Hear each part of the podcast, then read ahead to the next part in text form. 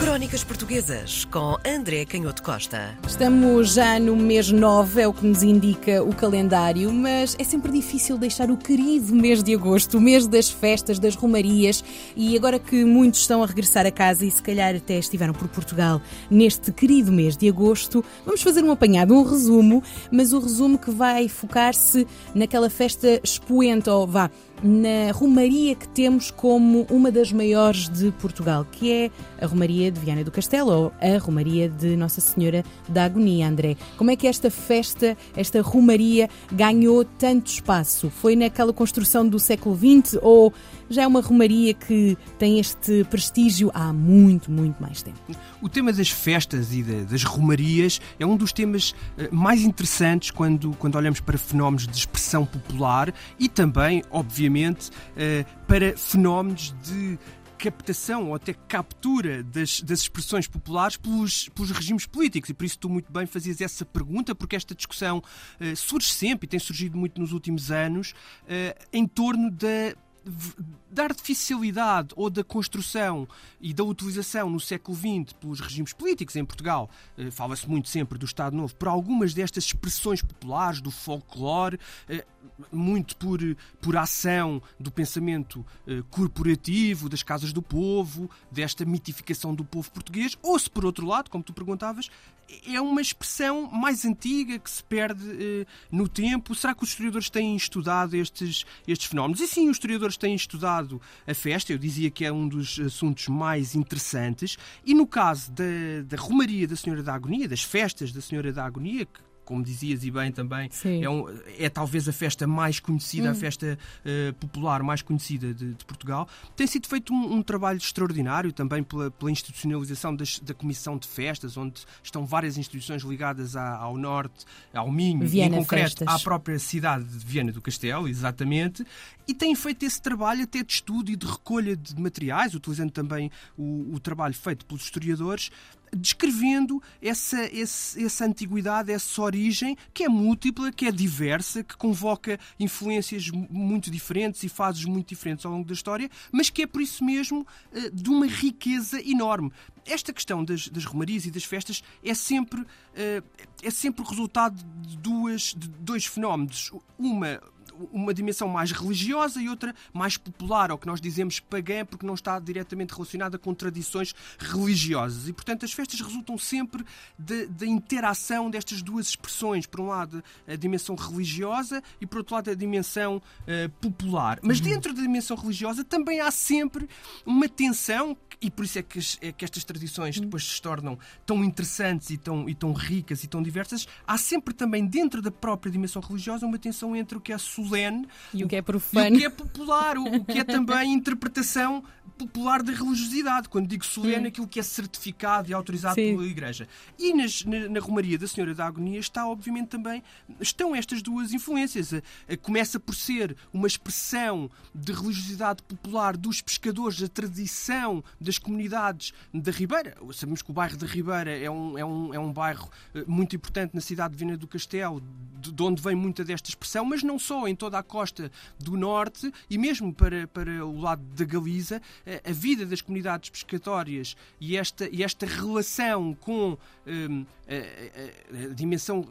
religiosa porque a metafísica era na vida dura dos, dos pescadores muitas vezes a única solução ou a derradeira solução para situações desesperadas e praticamente até ao século XX a entrada na barra, para não dizer que praticamente até aos dias de hoje em muitos casos, as entradas na, na, nas barras de muitas destas cidades são perigosas, requerem muita mestria e dão origem também a muitos acidentes e portanto há aqui um cruzamento entre a vida muito difícil, muito arriscada dos pescadores e por outro lado esta mitificação da mãe e da mulher, das viúvas dos pescadores nesta Senhora da Agonia, Senhora do Sofrimento, ou Nossa Senhora das Dores, como muitas vezes também é chamado, e essas sete dores têm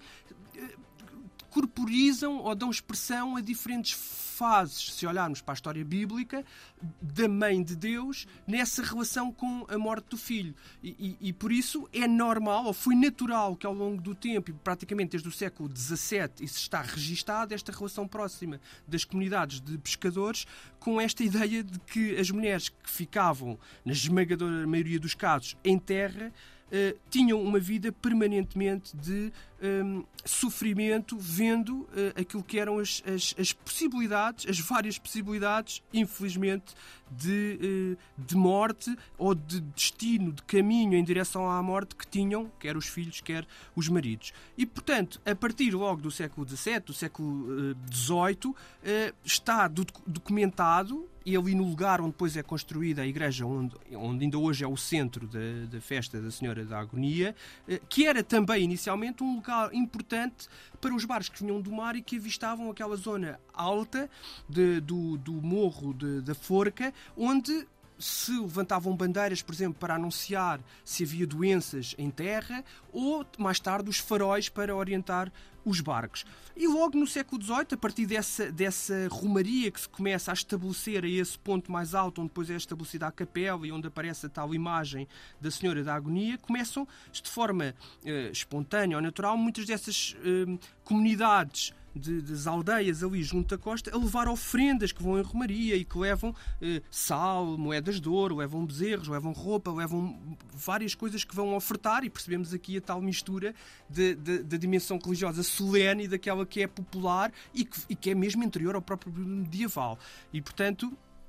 há sempre esta, tensão entre estas diferentes tradições e que depois os regimes políticos vão tentando acomodar. É isso que acontece no século XVIII, quando aparecem os primeiros documentos de então da autorização da coroa ao estabelecimento de uma feira e de, e de festas associadas a essa, a essa, feira no mês de agosto, no dia 20 de agosto, e à volta de, de, daquele dia 20 de agosto, começa-se a estabelecer então essa, essa festa. Ora, uh, e finalizando, depois, nós conhecemos a história de sempre em crescendo da tensão desta, desta romaria, que depois se vai também eh, revestindo de outras expressões também populares, os célebres bombos, as gaitas, os gigantones e os capsudos, que alguns fazem remontar à, à Galícia, tradições que vêm da Galiza, sobretudo com as gaitas. Os bombos e os conjuntos de bombos são muito comuns em muitas zonas de, do interior eh, de Portugal. Eh, portanto, a festa vai-se revestindo de muitas outras expressões populares populares que também nesse caso se perde um bocadinho na noite dos, dos, tempos, e quem já foi às festas da Senhora da Agonia é extraordinário eh, perceber até aquela, aquela dimensão, nós vamos voltar a dizer pagã, eh, dos, dos bombos, e que, que, quase na repetição das pancadas parece que começam a entrar em transe, e nós lembramos ali de expressões humanas quase universais. Por um lado, lembram-nos os chátiros, por outro lado, lembram-nos as tradições de batuques e de percussões da África e da Ásia. É muito interessante ver ali aquela, aquela expressão muito universal, mas dizia eu que eh, depois todo este histórico um, tem sido recuperado, foi recuperado ao longo do século XX, também em torno do traje, que tem ultimamente também suscitado alguma discussão e artigos de jornais em, to em torno dessa autenticidade. Então, mas o traje de Viana é ou não autêntico, não é hum. autêntico, foi, foi aproveitado no século XX, é uma construção hum. nacionalista. E eu diria que o traje é talvez a expressão mais profunda de como estes fenómenos são muito mais profundos do que a mera utilização ou captura por uh, movimentos nacionalistas, porque a verdade é que o traje tem, antes de mais nada, uma expressão regional muito forte. Portanto, os trajes não têm a ver com uma, um projeto nacional, têm têm características e até divisões que depois acicatam o orgulho das próprias freguesias Sim. diferentes da zona, da FIF, do Carreço, da Ariosa, da Miadela, enfim, das terras de Gerais. Portanto, cada uma destas, destas freguesias tem o seu traje. E, e, portanto, é, é desta riqueza de diferença entre freguesias que nasce também a vivacidade do traje e as diferenças. De, depois, uh, o, o, facto dos lenços virem, diz de leste, eles vinham originalmente da Áustria. Depois começam a vir da Checoslováquia também por vicissitudes do comércio internacional e da história da indústria. Mas o facto de haver este aproveitamento de, de elementos externos em nada, uh, em nada. Uh,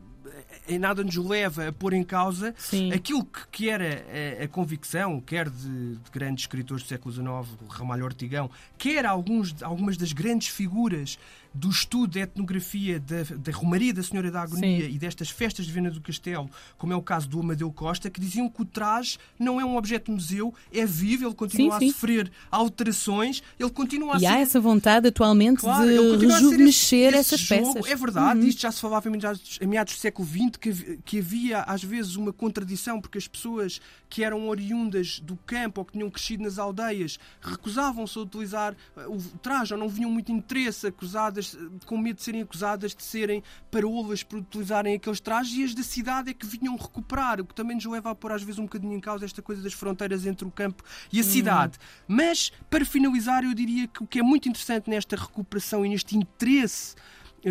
pela dimensão que nós às vezes dizem- dizemos de forma depreciativa do folclore associado à Romaria da Senhora da Agonia, é que longe de ser uma mera apropriação ou uma construção nacionalista, é de facto uma expressão profundamente popular dessa autonomia das comunidades locais, que, que os trajes era também a prova disso, que eram totalmente confeccionados desde a tecelagem, o corte e depois eh, o bordado pelas mulheres da terra, e que, eh, eu falei do Amadeu Costa, alguns dos, dos- dos maiores interessados na- no estudo e na divulgação da Romaria da Senhora da Agonia ao longo do século XX foram pessoas altamente comprometidas com ideais democráticos. O caso do Amadeu Costa, que apoiou o Norton de Matos eh, nas eleições, apoiou o Humberto Algado, esteve preso pela PIDE e dizia de forma muito inspirada, quando às vezes faziam este tipo de perguntas, que ele, embora não desejasse. eh, o tempo em que muitas destas tradições nasceram para as nossas crianças não podia, no entanto, renegar as suas origens. Crónicas Portuguesas com André Canhoto Costa.